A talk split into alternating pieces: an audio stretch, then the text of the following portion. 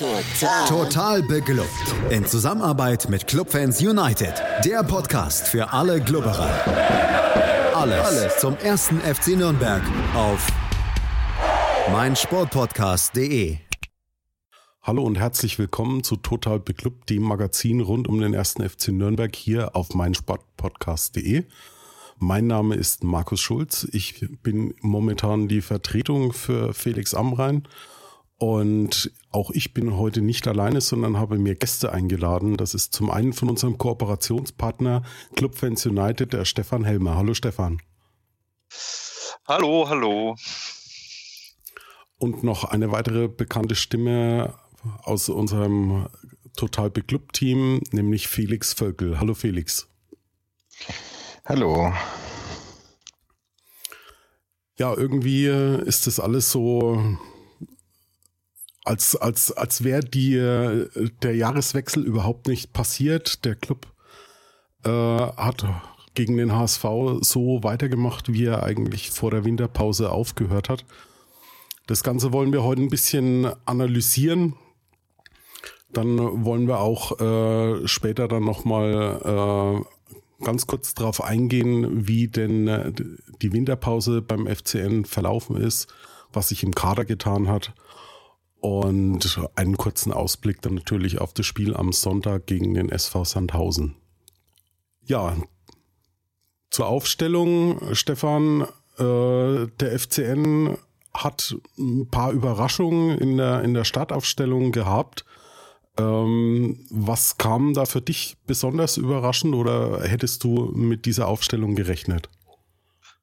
Ähm, wie wahrscheinlich alle, ich habe nicht mit dieser Aufstellung gerechnet. Ähm, ich verstehe nicht Mühl als Rechtsverteidiger und Zorg auf der Bank. Also ich glaube, Jens Keller hat es nach dem Spiel versucht mal zu erklären. Ähm, sie wollten die Geschwindigkeit vom Mühl da mitnehmen, aber ich meine, als, als Rechtsverteidiger ähm, er hat es hinten raus äh, ganz ordentlich gemacht, aber gerade in der, in der ersten Halbzeit ähm, auch über, über seine Seite, ähm, da hat man halt gesehen, er ist nicht gerade gelenkigste und, und wurde da reihenweise ausgespielt. Ähm, habe ich nicht verstanden und noch weniger verstanden habe ich Serin, der ja, mehr so als Perspektivspieler mal geholt worden ist äh, ähm, im, im Sommer ähm, und eigentlich unter Jens Keller als auch unter seinem Vorgänger überhaupt keine Rolle gespielt hat. Warum der in der Startelf steht, das hat mich noch mehr gewundert. Und das, er war ja dann auch am Ende äh, total überfordert und wurde dann auch früh ausgewechselt, noch in der ersten Halbzeit. Ähm, ja, über den Rest, ähm, das Behrens da so zentral ist und mit Frei quasi da äh, so ein bisschen den, den Sturm gebildet hat. Alles ein bisschen seltsam. Verstanden habe ich es nicht. Ja, Felix, wie ging es dir? Hast du äh, das irgendwie nachvollziehen können, dass Oliver Sorg auf der, auf der Bank geblieben ist, dass äh, Nürnberger nicht von Beginn an gespielt hat oder zumindest ein, ein Eras, der ja die Sechserposition eigentlich so als seine Stammposition hat, dass da Zerin reingeworfen wurde? Äh, keine Ahnung, als ich die Abwehr, äh, sage ich die Abwehr, das ist ein Teil, ähm, die Aufstellung gesehen habe, habe ich mich gefragt, hä, was ist da los? Also, ähm, weil er auch später dann im Interview meinte, die Geschwindigkeit von Mühl. Also ich finde, Mühl ist ein guter Verteidiger, auch wenn er immer gerne kritisiert wird, auch ab und zu mal seine Patzer hat natürlich, aber er ist für mich kein Außenverteidiger. Natürlich kann er das Spiel gut aufbauen, aber er hat überhaupt keine Geschwindigkeit, was ein Außenverteidiger auch für mich haben muss, dass er eben auch mal schnell nach vorne zieht und ähm, die Spieler mitnimmt und dann vielleicht auch als Außenspieler dann eine Flanke reinbringt etc. Das hat er einfach nicht. Und von daher habe ich mich vorher schon gefragt, okay, was soll das? Und das ist genauso passiert, meiner Meinung nach später. Ähm, Markreiter, äh, Mafropanos in der Innenverteidigung, okay, Handwerker konnte ich auch verstehen. Serien habe ich gar nicht verstanden, also da hatte ich wirklich fest mit Nürnberger gerechnet und das, äh, weiß ich nicht, also Behrens und Frei so ganz davor. Ich, es war irgendwie ganz komisch. Also ähm, es wurde auch wieder kein schnelles Spiel aufgebaut und äh, ja, es hat mir irgendwie überhaupt, für mich hat es alles irgendwie keinen Sinn gemacht, wie da aufgestellt wurde. Ja, also da sind wir uns dann äh, also doch ziemlich einig.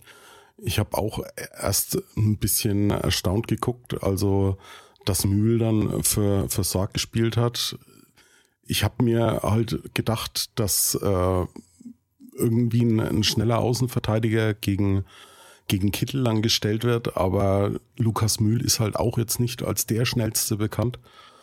Äh, allerdings wirklich andere Alternativen habe ich da im Kader bei uns auch nicht gesehen, aber dann hätte ich mit Sicherheit dann äh, äh, zumindest Oliver Sorg das Vertrauen geschenkt.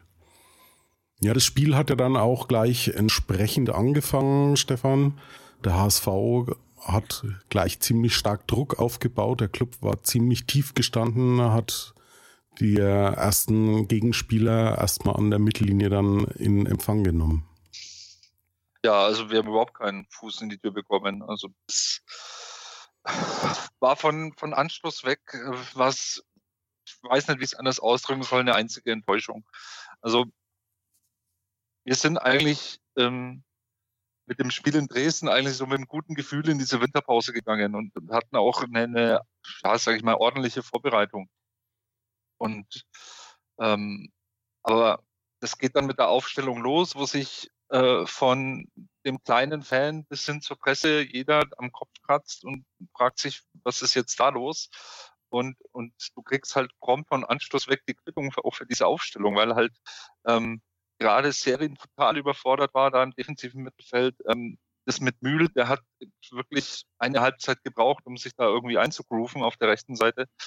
Und ähm, ja, der HSV hat da äh, mit viel Rhythmus, mit viel Takt angegriffen und ähm, dass da ein Tor fällt, das, das war für mich ja nur eine Frage der Zeit. Ja, so nach einer Viertelstunde ist der, ist der Druck dann immer stärker geworden, Felix. Und man konnte dann wirklich schon fast absehen, dass es nicht mehr lang dauern wird, bis da hier dann irgendwie was passiert, oder? Ja, also ich weiß ja nicht mehr genau, was es alles war, aber sobald der HSV nach vorne kam, also die ersten zehn Minuten vom Club, da ging es auch so ein bisschen hin und her. Also da war nicht wirklich klar, okay, wer ist jetzt irgendwie die stärkere Mannschaft. Der Club hatte auch so ein bisschen Drang nach vorne, aber nicht wirklich. Also ich will es jetzt nicht wirklich Drang nennen, aber so ein bisschen die Chance, es hätte ein Ball durchgehen können, aber auch nicht wirklich irgendwas Zwingendes.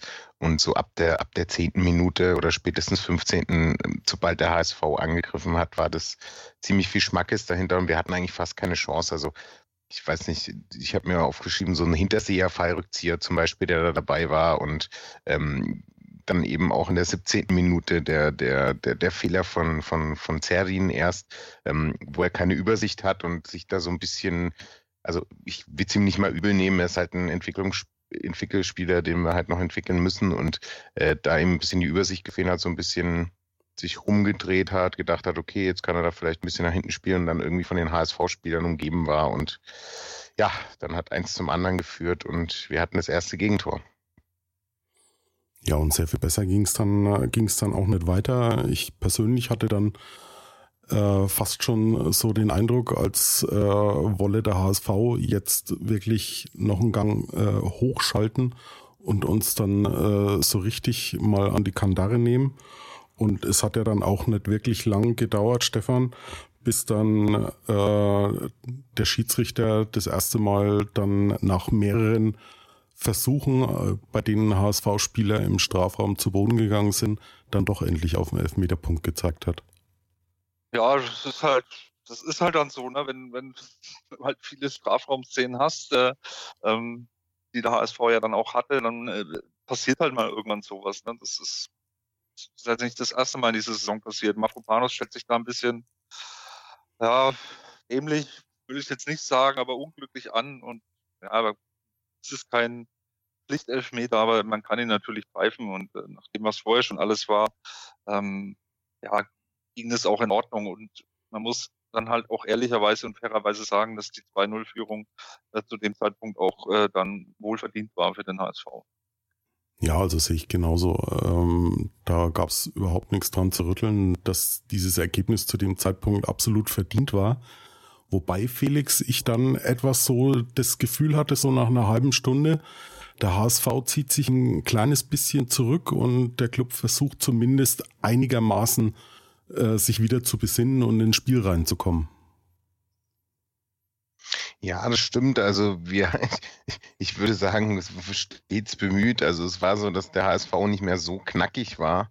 Ähm, es war ja wirklich so, dass wir den Ball verloren hatten, die sofort einen Gegenangriff, also in den ersten 30 Minuten eingeleitet hatten und das war sofort irgendwie gefährlich. Und äh, da hatten wir so ein bisschen mehr quasi Druck, aber es war auch nicht wirklich irgendwas. Also da gab es irgendwie einen Hauch einer Chance. Da hat irgendwie, äh, ich glaube, Jatta den Ball verloren. Ähm, Handwerk hat ihn bekommen und hat eine Flanke auf frei gesch äh, geschossen und der hat mit dem Kopf versucht, aufs Tor äh, zu köpfen. Es war so eine Art von Druckphase danach, aber es war nicht wirklich eine Druckphase. Und äh, ich glaube, kurz vor der Halbzeit gab es noch einen Kopfball von Mafropanos und nach einem Freistoß von Geist. Das war es dann aber auch. Also da war jetzt auch nichts wirklich, wirklich äh, äh, äh Zwingendes dabei. Und wenn man es mal wirklich dann zusammenfasst, so eine wirklich geile Torchance hatten wir in der ersten Halbzeit gar nicht. Und das, das ist halt krass. Also finde ich zumindest. Ja, mit dem Ergebnis von 2 zu 0 ging es dann auch in die Pause. Und wir machen auch eine kurze Unterbrechung und danach geht's dann weiter mit der zweiten Halbzeit des Spiels des ersten FC Nürnberg beim Hamburger SV. Schatz, ich bin neu verliebt. Was? Da drüben. Das ist er. Aber das ist ein Auto. Ja, eben. Mit ihm habe ich alles richtig gemacht. Wunschauto einfach kaufen, verkaufen oder leasen. Bei Autoscout24. Alles richtig gemacht. Die komplette Welt des Sports.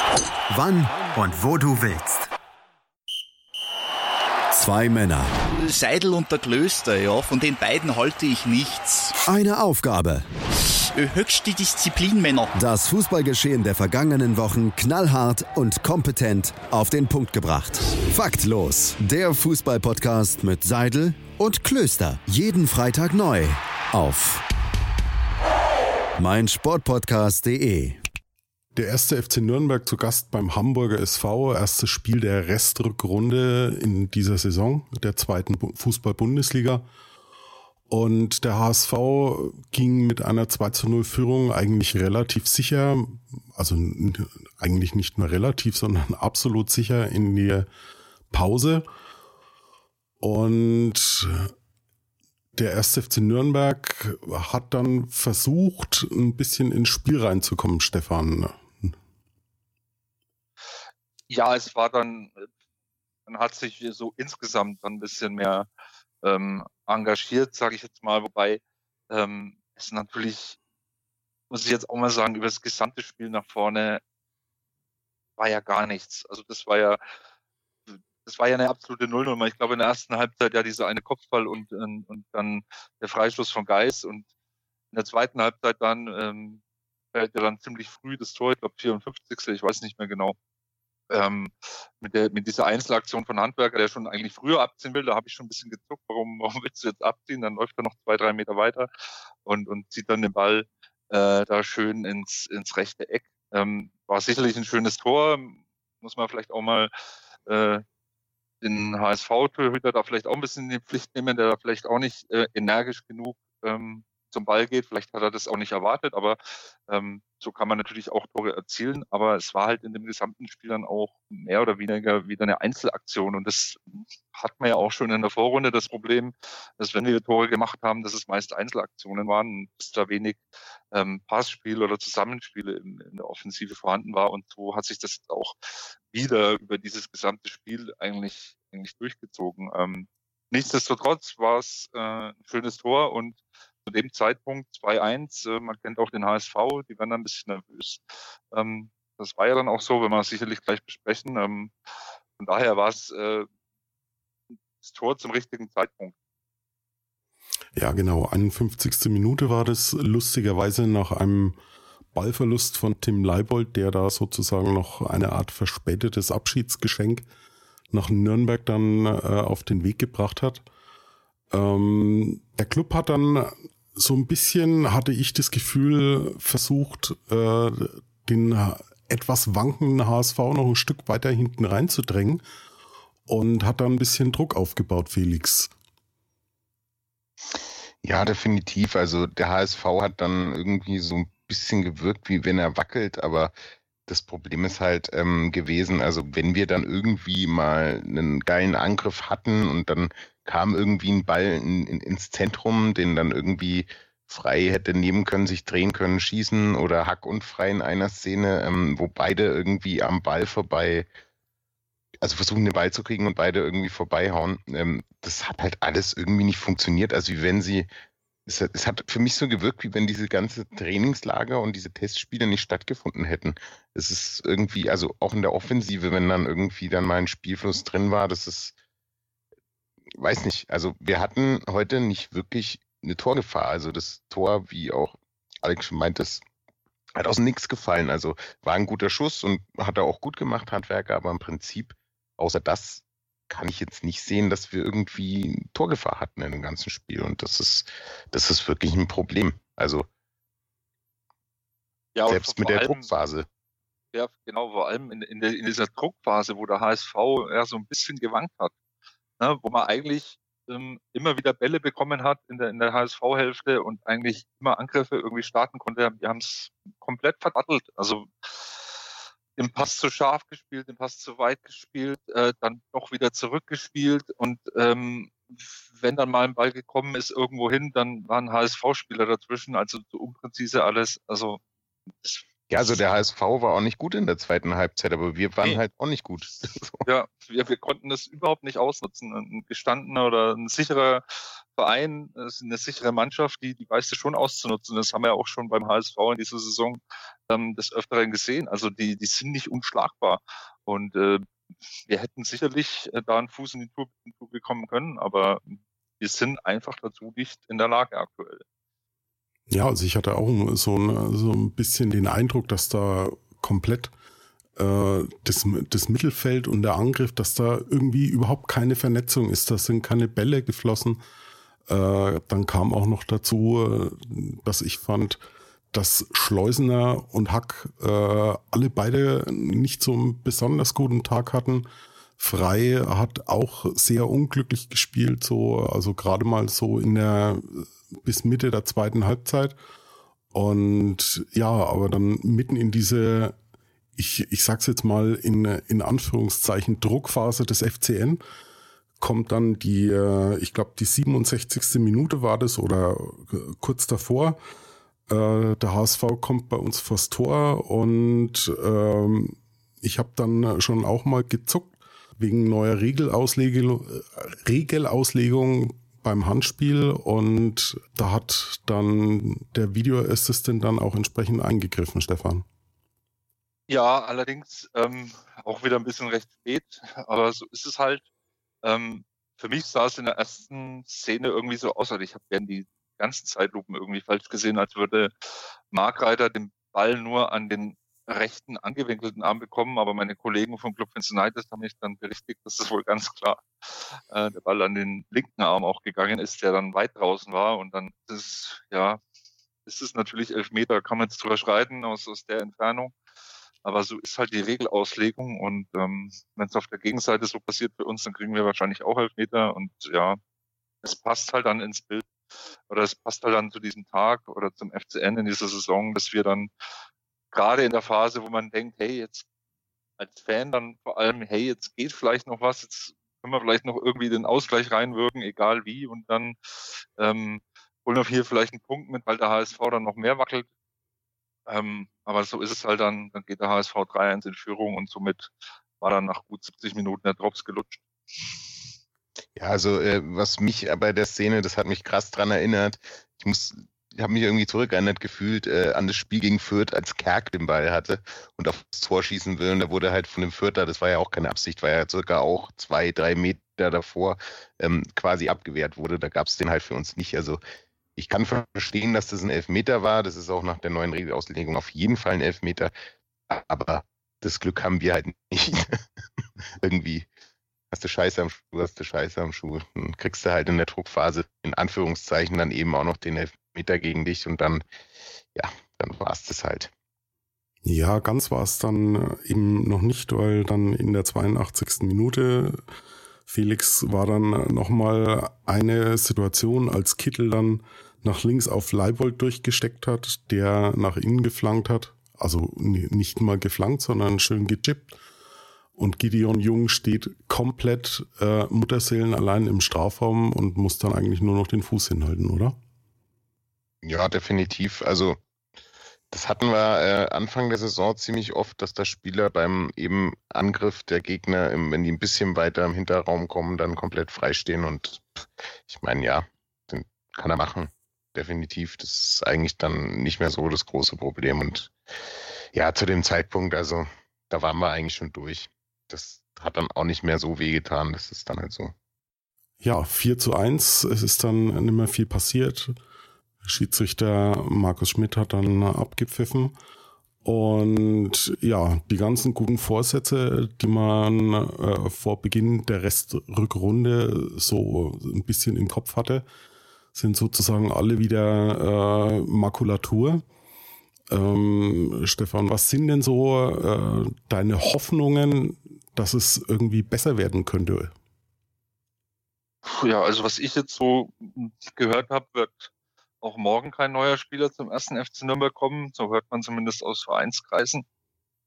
Und ähm, ja, wir haben jetzt zwei Spieler geholt, einen linken Verteidiger und einen Innenverteidiger.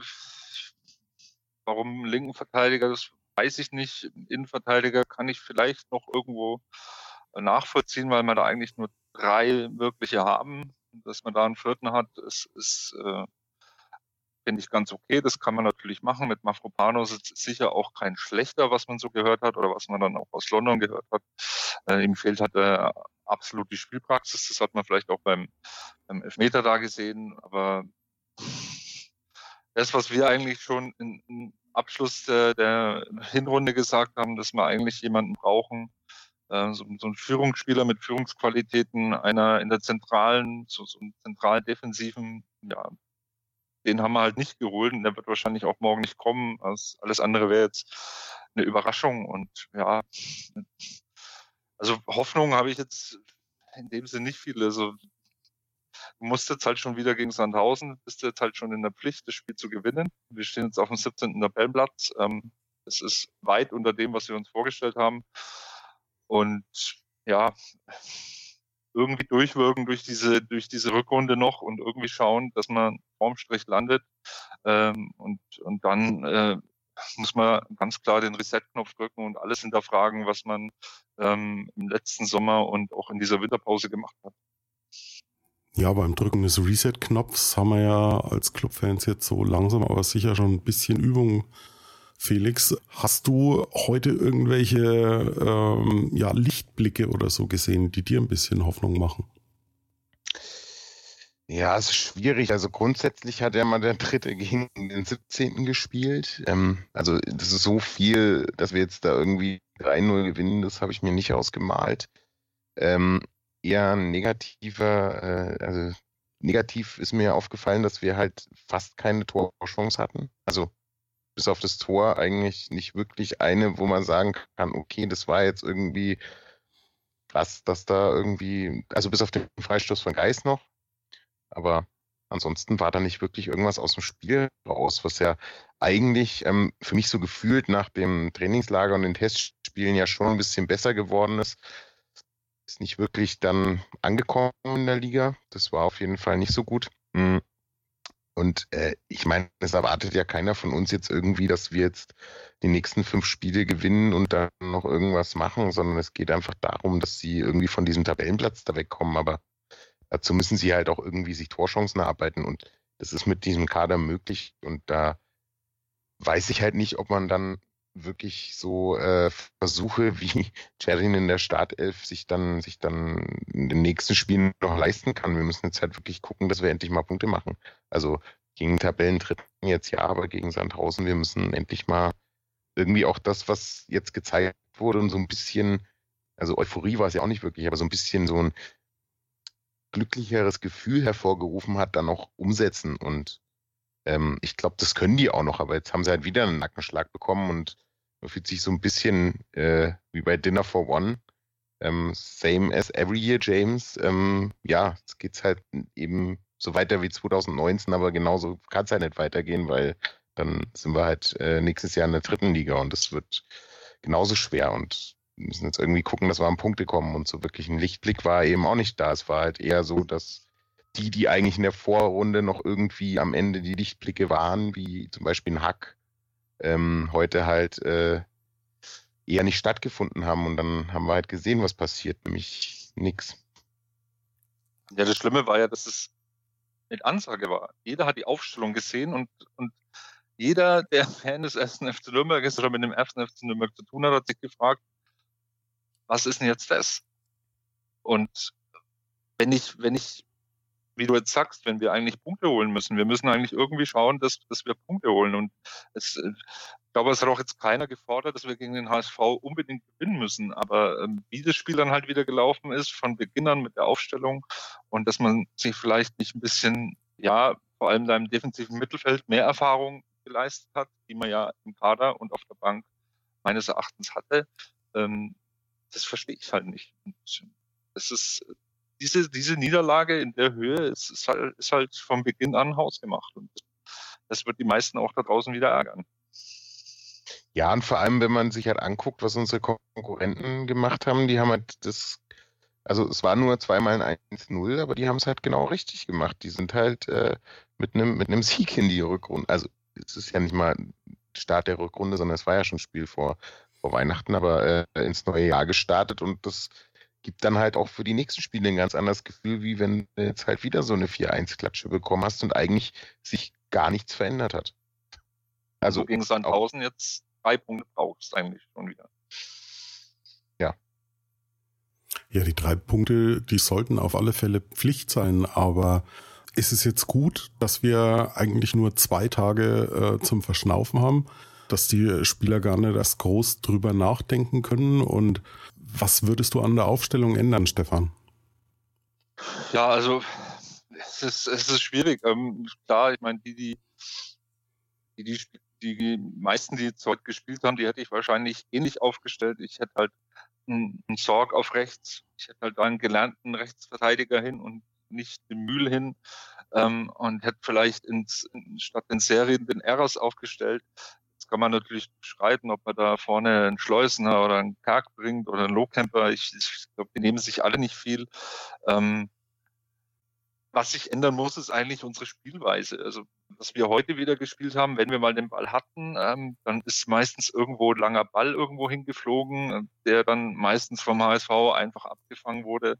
Es waren keine präzisen Pässe, was ich alles schon angesprochen habe. Ähm, hätte ich mir jetzt vor allem auch nach der Vorbereitung, hätte ich mir da offensiv bisschen mehr erwartet, dass man vielleicht da ein bisschen mehr äh, trainiert hat, was das Offensivspiel angeht. Aber es ist eigentlich es ist eigentlich fast noch schlechter als in der, in der Vorrunde. Äh, ist es vielleicht noch ein bisschen früh.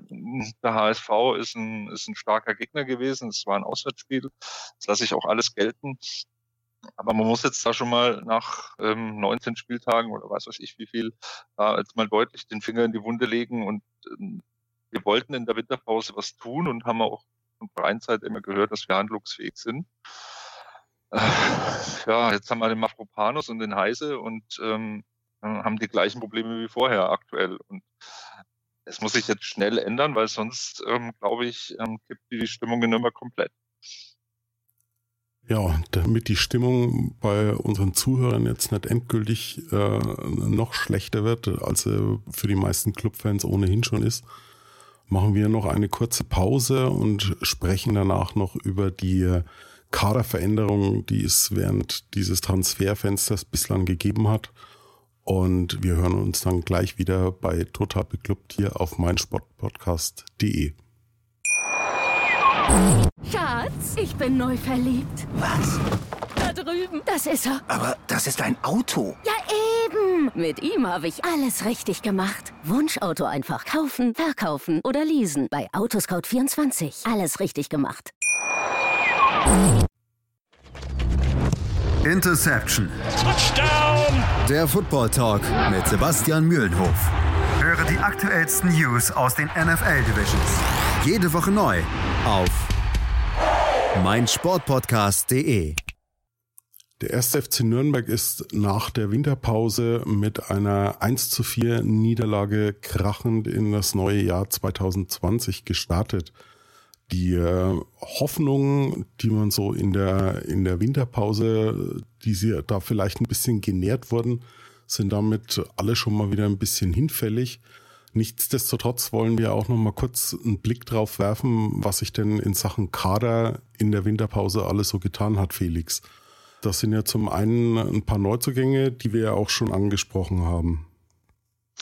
Ja, ähm, also in der Winterpause hat sich ein bisschen was getan. Ähm, in der Innenverteidigung und auf der linken Position ähm, Heise und Mafropanos.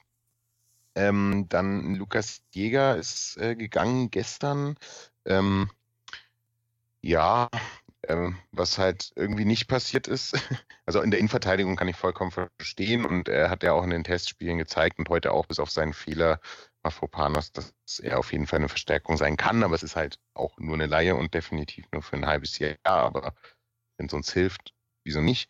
Ähm, mit Heise ist halt ein bisschen, ein bisschen Club-like auch. Ähm, ja, Im Trainingslager konnte nicht wirklich mitmachen, musste individuell trainieren. Ähm, mal gucken, ob er überhaupt noch wirklich uns helfen kann.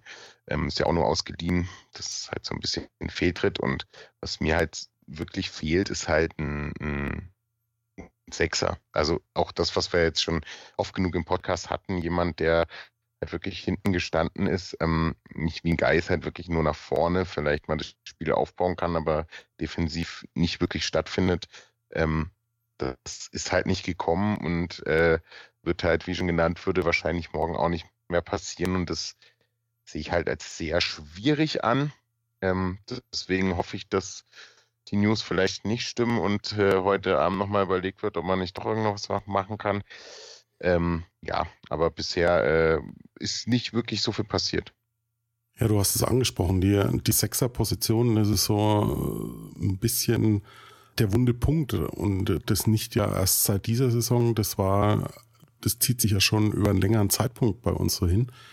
Äh, jetzt haben wir genau auf dieser Position zwei Spieler abgegeben, die eigentlich ihre Stärke im Defensivverhalten haben, Stefan, nämlich André Petrak, den wir ausgeliehen haben an Dynamo Dresden und gestern ging dann auch noch Lukas Jäger nach Österreich zu Sturm Graz. Glaubst du, dass der Trainer und der Sportvorstand irgendwie das wirklich sich so ausgerechnet haben, dass sie wirklich auf junge Spieler wie Nürnberger oder Cherin setzen wollen auf dieser Sechserposition? Ja, also was ich da von Nürnberger gehört habe, von, von Jens Keller, glaube ich schon, dass er sich das da ausrechnet, aber ähm, er ist ja hat er nicht von Beginn an da gespielt, er wurde ja dann erst eingewechselt. Also verstehe ich nicht die Ansage, wie man die machen kann und dann Serien in der Startelf. Ich weiß nicht, ob man da den HSV irgendwie äh, überraschen wollte. Keine Ahnung. Ähm, ich hätte Jukas, Le Jukas Lega behalten, glaube ich, ähm, weil er eigentlich ähm, ja, der einzige auf der Position ist, der, der wirklich ein reiner Defensiver ist. Ne? Der, der kann halt nicht offensiv, das wissen wir, aber defensiv ist er eigentlich schon äh, recht gut. Und gerade jetzt so für die Rückrunde im Abstiegskampf wäre der sicherlich kein Verkehrter gewesen bei Petrak, ich meine, ja, wie lange ist der schon bei uns? Sechs Jahre. Und ich glaube, da keinem einzigen Trainer, ähm, unter dem er gespielt hat, war, hat er wirklich zur Stammelf gehört. Das sagt dann auch einiges aus. Und wir hatten jetzt nicht wenig Trainer in der Zeit. Ähm, von daher ähm, kann ich verstehen, dass man da jetzt ähm, Minimum eine Laie macht. Ähm, gesagt, Jäger verstehe ich nicht. Ähm, wenn wir eh schon Probleme auf der Sechserposition haben und gerade gegen so ein Spiel gegen HSV, glaube ich, wäre ein Jäger nicht, nicht so verkehrt gewesen. Das hat man in der, in der Vorrunde schon öfters mal gesehen, ähm, dass, dass der defensiv uns ganz gut tut. Und ja, also da hätte ich sicherlich äh, andere Transfers gemacht, dass man Fuchs noch verkauft, okay. Ähm, man hat auch keine Rolle mehr gespielt. Ähm, bei Jäger habe ich es, wie gesagt, nicht verstanden. Ja, was ich halt nicht verstehe, ist halt wirklich die Kombination aus Jäger geht und es soll niemand Neues kommen. Also ich dachte halt wirklich gestern, als ich gesehen habe, okay, er, er ist jetzt weg, was ja auch irgendwie aus dem Nichts kam, also zumindest für mich, ähm, dass halt jetzt geplant ist, schon jemand in der Pipeline da ist, der quasi als Ersatz kommt, weil wie du gesagt hast, er ja schon wirklich jemand ist, der jetzt vielleicht technisch nicht so gut ist und auch nicht mit äh, Spielaufbau, Pässen etc., aber ähm, sich halt wirklich in jedem Spiel, in der er gespielt hat, ähm, oder zu 90 Prozent immer den Arsch aufgerissen hat. Und sowas kann halt vor allem auf Tabellenplatz 17 mit 19 Punkten äh, sehr wichtig sein. Und dann verstehe ich das tatsächlich gar nicht. Wobei Robert Palikutscha im, im Interview bei Sky vom Spiel, er hat zwar auf Nachfrage, äh, ob denn morgen bis 18 Uhr, äh, bis das Transferfenster schließt, ob sich da noch irgendetwas tut, hat er zwar gesagt, es ist nichts geplant, hat aber dann gleich auch wieder relativiert. Also ich hatte da schon so ein bisschen den Eindruck, sie machen es vielleicht jetzt wirklich vom HSV-Spiel ein bisschen abhängig und haben aber mit Sicherheit noch irgendwas im Köcher. Und äh, es würde mich persönlich ehrlich gesagt nicht wundern, wenn sich da morgen im Lauf des Tages oder sagen wir mal so, wenn sich der Tag zum Ende hin neigt und das Transferfenster schon kurz vorm Schließen ist, dass sich da vielleicht noch irgendetwas auftut. Also es wäre auf jeden Fall nötig. Felix, du hast es gesagt, äh, gerade in unserer Situation bräuchte man jemand, der, der wirklich beißen kann, der auch mal äh, Visier runterklappt, Augen zu und durch. Und ja, ein bisschen Erfahrung könnte da mit Sicherheit nicht schaden. Stefan, Glaubst du, äh, dass ein Patrick Eras in der Hinsicht vielleicht für uns auch nochmal wichtig werden könnte? Naja, also in dem Spiel wäre es auf, also aus meiner Sicht wäre alles außer Serien besser gewesen. Das ist jetzt nichts Böses gegen Serien. Es ist einfach so, dass der ähm, in der Vorrunde keine Rolle gespielt hat. Man hat ihn als Perspektivspieler geholt und bringt ihn nach der, Hinter nach der Winterpause gegen, das stärkste Team, eines der stärksten Teams in der Liga und das auch noch auswärts. Aus dem Nichts, ist, also er ist ja aus dem Nichts in die Startelf. Das war ja für keinen irgendwie abzusehen, auch nicht aus der Vorbereitung, dass der Serien da im defensiven Mittelspiel spielt ich hätte da einen Eras und, und einen Jäger, falls er noch da gewesen wäre, hätte ich da deutlich vorgezogen, weil die einfach ähm, äh, gestandene Bundesliga- bzw. Zweitligaspieler sind und Eras hat viel Erfahrung und, und Jäger hätte auch viel Erfahrung, vor allem defensiv und das wäre allemal besser gewesen. Ja, so in den, in den Vorbereitungsspielen und im Trainingslager ähm, haben sie sich ja da mit Sicherheit auch ein bisschen was überlegt und äh, es war ja eben auch zu lesen, dass das Nürnberger da jetzt an, nicht mehr als Linksverteidiger äh, mit Handwerker um den Posten ringen soll, sondern äh, nach der Verpflichtung von Heise dann wirklich ins zentrale defensive Mittelfeld rutschen soll. Ein paar andere Spieler haben denke ich, in, in den Vorbereitungsspielen auch noch ein bisschen auf sich aufmerksam gemacht, Felix. Zum einen war das ein Felix Lohkemper, der im letzten Vorbereitungsspiel gegen ZSKA Sofia zumindest mal zwei Tore gemacht hat. Hatte ich mir eigentlich schon irgendwie erwartet, wenn nicht Startelf, aber doch, dass er zumindest im Lauf des Spiels dann noch seine Einsatzminuten bekommt. Ja, hätte ich jetzt auch gedacht. Also vor allem, weil ähm, man ja auch gemerkt hat, also nach der ersten Halbzeit, ich meine, da ging bei keinem irgendwie so viel, aber so zweite Halbzeit ging ja auch wirklich bei Hack zum Beispiel nicht viel. Den hätte man vielleicht mal äh, gegen einen Low-Camper tauschen können. Oder auch einen Schleusener, dass man sagt, so, okay, gut, da versuchen wir nochmal irgendwie was. Hm. Ich hätte jetzt, also das war ja auch so ein Wechsel, den ich dann nicht wirklich verstanden habe, dass halt äh, Srelak anstatt Low-Camper kam. Ähm, ja, also mir hat Lowcamper auch bei den Testspielen etc. wirklich, wirklich gut gefallen und was mir auch gefallen hat, war ähm, auch, dass ein, dass ein Ishak eigentlich wieder kam und er stand ja nicht mal irgendwie im Kader. Ähm, ja, man sollte vielleicht so dieses Spiel nochmal komplett überdenken und was man da eigentlich gemacht hat. Weil, ja, weiß nicht. Vor allem der Kader ist auch nicht wirklich kleiner geworden. Nö. Wir haben jetzt einen Spieler weniger. Ja, das stimmt. Eigentlich, eigentlich hätte man diesen Riesenkader wirklich ausdünnen müssen, aber weiß nicht, ob es nicht mehr Angebote gab für unsere Leute, die wir hätten verkaufen und allein wollen. Weiß ich jetzt auch nicht.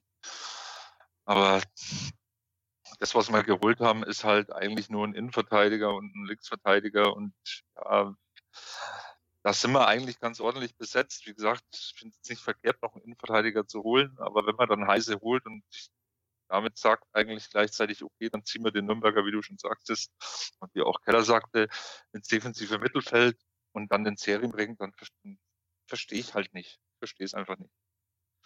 Nö, ich auch nicht. Also ich habe auch nicht verstanden, also jetzt nochmal zu den, zu den Laien. Ich meine, ein Heise und ein, äh, jetzt habe ich den Namen vergessen, Maf Mavropanos. Mavropanos, tut mir leid. Er ist noch sehr neu in meinem Kopf. Mavropanos, ähm, man hätte halt auch überlegen können, okay, bringt es überhaupt so viel jetzt für dieses halbe Jahr und Laie etc.? Ähm, was für mich irgendwie zum Beispiel immer auf dem Schirm war, wäre Papadopoulos gewesen, so auch vom Kampfgeist etc. Hat jetzt nicht wirklich beim HSV gespielt, aber er kann Sechser spielen und Innenverteidigung. Das wäre halt irgendwie vielleicht in dem Position äh, irgendwie ein Spieler gewesen, aber keine Ahnung, vielleicht kommt morgen Palikutsche, überrascht uns alle und zaubert noch einen Sechser aus dem Hut. Äh, ich finde es aber irgendwie sehr unwahrscheinlich. Also sagen wir mal so, solange er irgendwas aus dem Hut zaubert äh, und vielleicht noch den einen oder anderen Spieler ja aus dem, aus dem Kader rausbringt und das Ganze ein bisschen verkleinert, das würde ja mit Sicherheit auch nicht schaden, weil äh, mit, mit so einer großen Trainingsgruppe zu arbeiten, das ist halt dann auch immer ein bisschen schwammig, glaube ich. Und ja, wobei ich mir natürlich gewünscht hätte, dass, dass so eine Verstärkung dann zumindest äh, vor Beginn des Trainingslagers in Mabea kommt, dass der sich ein bisschen mit einspielen kann. Ansonsten äh, habe ich halt immer noch so im Hinterkopf so Verpflichtungen wie Ivo Ilicevic, äh, wo sich dann jeder fragt, ja, wir haben einen geholt, aber was soll das jetzt? Und der uns dann wieder nach einem halben Jahr verlässt äh, mit, mit 15 Einsatzminuten oder sowas in der Richtung. Und ja, ich glaube, da ist Robert Palikutscha morgen dann äh, noch ein bisschen in der Bringschuld, glaube ich. Und müssen wir uns halt mal überraschen lassen. Ja, das Problem ist halt auch, dass so Wintertransfers ja allgemein nicht so eine hohe Wahrscheinlichkeit haben einzuschlagen und die Wahrscheinlichkeit, umso länger man wartet, halt auch sinkt und vor allem, wie du das halt auch meinst, nach dem Trainingslager, schwierig. Vor allem für jemanden, also meiner Meinung nach für jemanden, der halt das Spiel aufbauen soll wie ein Sechser. Das ist halt schon, ja, ich bin gespannt. Wobei der HSV das heute eindrucksvoll bewiesen hat, dass man äh, mit Wintertransfers ein recht gutes Händchen haben kann. Also wenn ich sehe, was Louis Schaub da heute auf dem Platz äh, gezaubert hat.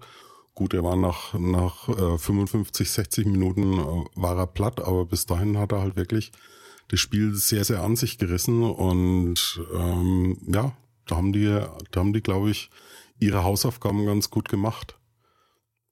Ja, ja aber äh, wir müssen einen Spieler kriegen, der uns helfen kann, der in unserer Situation zu uns kommt. Also jetzt vor allem, nachdem wir schon wieder angefangen haben zu spielen und wieder 4-1 ähm, Klatsche bekommen haben. Und äh, der dann auch am Ende nicht zu teuer ist. Also es wird schon, wird schon schwierig, vor allem äh, das mit dem, okay, der Spieler muss zu uns kommen wollen auch. Ja. Ja, wir warten also noch auf, auf einen personellen Neuzugang äh, für die Mannschaft. Im Verein selbst gab es noch eine Änderung, Stefan, nämlich äh, hat der FCN einen neuen Leiter Sportkommunikation bekommen, und zwar Christian Bönig, der zuvor beim FC St. Pauli und bei Hannover 96 und bei äh, Klitschko gearbeitet hat. Er hat jetzt auch die äh, äh, letzte Pressekonferenz geleitet, wird es auch zukünftig tun. Ist dir da irgendwie was zu Ohren gekommen, warum man äh, Daniel Westgate da jetzt mehr oder minder aufs Abstellgleis geschoben hat? Nee, ja, gar nichts, weiß ich nicht. Ähm, müsste man im Verein nachfragen. Ich weiß nicht, was da die Intention war, warum er das gemacht hat. Ähm, bin ich ein bisschen überfragt und kann dazu auch nichts sagen, leider. Ich fand jetzt das ähm, Pressekonferenz. Ich habe jetzt den König noch nicht selbst persönlich kennengelernt, hatte noch keine Gelegenheit dazu. Ähm, wird sicherlich in den nächsten Heimspielen mal passieren, aber ähm, hat, das, hat das gut gemacht. Ja, Felix, hast du da irgendwie was mitbekommen? Ich meine, Daniel Westgate war ja sozusagen in Fankreisen auch immer ein bisschen äh, ob seiner Vergangenheit bei einem großen Boulevardblatt immer ein bisschen umstritten? Nö, auch gar nicht. Also hat mich auch ein bisschen überrascht, aber gar nichts mitbekommen. Nun gut, bevor wir unsere gemeinsame Therapiestunde jetzt heute beenden, das wollen wir natürlich nicht tun, ohne vorher noch ein bisschen in die Glaskugel zu schauen und einen Tipp abzugeben. Stefan, was denkst du, wie das Spiel am Sonntag gegen den SV Sandhausen ausgehen wird? Also, du stellst mir Fragen. ähm, ja, schwierig. Also eigentlich, wenn man so, ich kenne das vom Alex her, wenn, wenn der Sandhausen liest, dann sagt eigentlich, das müssen wir allein vom Namen her gewinnen. Und so denken auch viele, aber die, die haben, glaube ich, 3-1 auswärts in Heidenheim gewonnen. Ähm, das ist kein leichter Gegner, das haben wir schon in der Vorrunde äh, gemerkt. Ähm, aber nichtsdestotrotz, ich bin natürlich ähm, immer noch Clubfan und hoffe natürlich, ähm, dass wir irgendwie das Spiel 2-0 gewinnen am Ende. Ja, Felix, was denkst du, wie das Spiel ausgehen wird am Sonntag? Ich glaube, ich werde das erste Mal bei Toda beklubbt äh, tippen und werde nicht auf einen Clubsieg tippen. Und zwar wird es ein 1-1 ein Ergebnis, was uns entsprechend nicht sonderlich weiterhelfen wird, äh, gerade nachdem Wien Wiesbaden jetzt an uns noch vorbeigezogen ist und wir vom 18. Tabellenplatz auch langsam jetzt Druck kriegen, nachdem äh, Dresden da gewonnen hat. Ich halte es mal mit unserem Stammmoderator, dem Felix, und tippe mal auf ein knappes, dreckiges 1 zu 0. Und ja, dann schauen wir mal, was passiert. Jo, dann denke ich, dass wir für heute durch sind. Ihr werdet in den nächsten Tagen auch noch das Gegnergespräch hören. Das hat Felix heute schon aufgenommen äh, mit einem Fan des SV Sandhausen. Und wir hören uns dann zu Beginn der kommenden Woche wieder mit der Analyse des Spiels. Und bis dahin äh, würden wir uns freuen, wenn ihr ein bisschen Feedback habt äh, lasst es uns zukommen auf Twitter oder bei Facebook. Und ansonsten möchte ich mich bei meinen Gästen heute bedanken. Zum einen bei Stefan Helmer von Club Fans United und bei Felix Völkel aus dem Total Club Team. Und ich freue mich auf die nächste Sendung Total Beklubbt hier auf meinsportpodcast.de.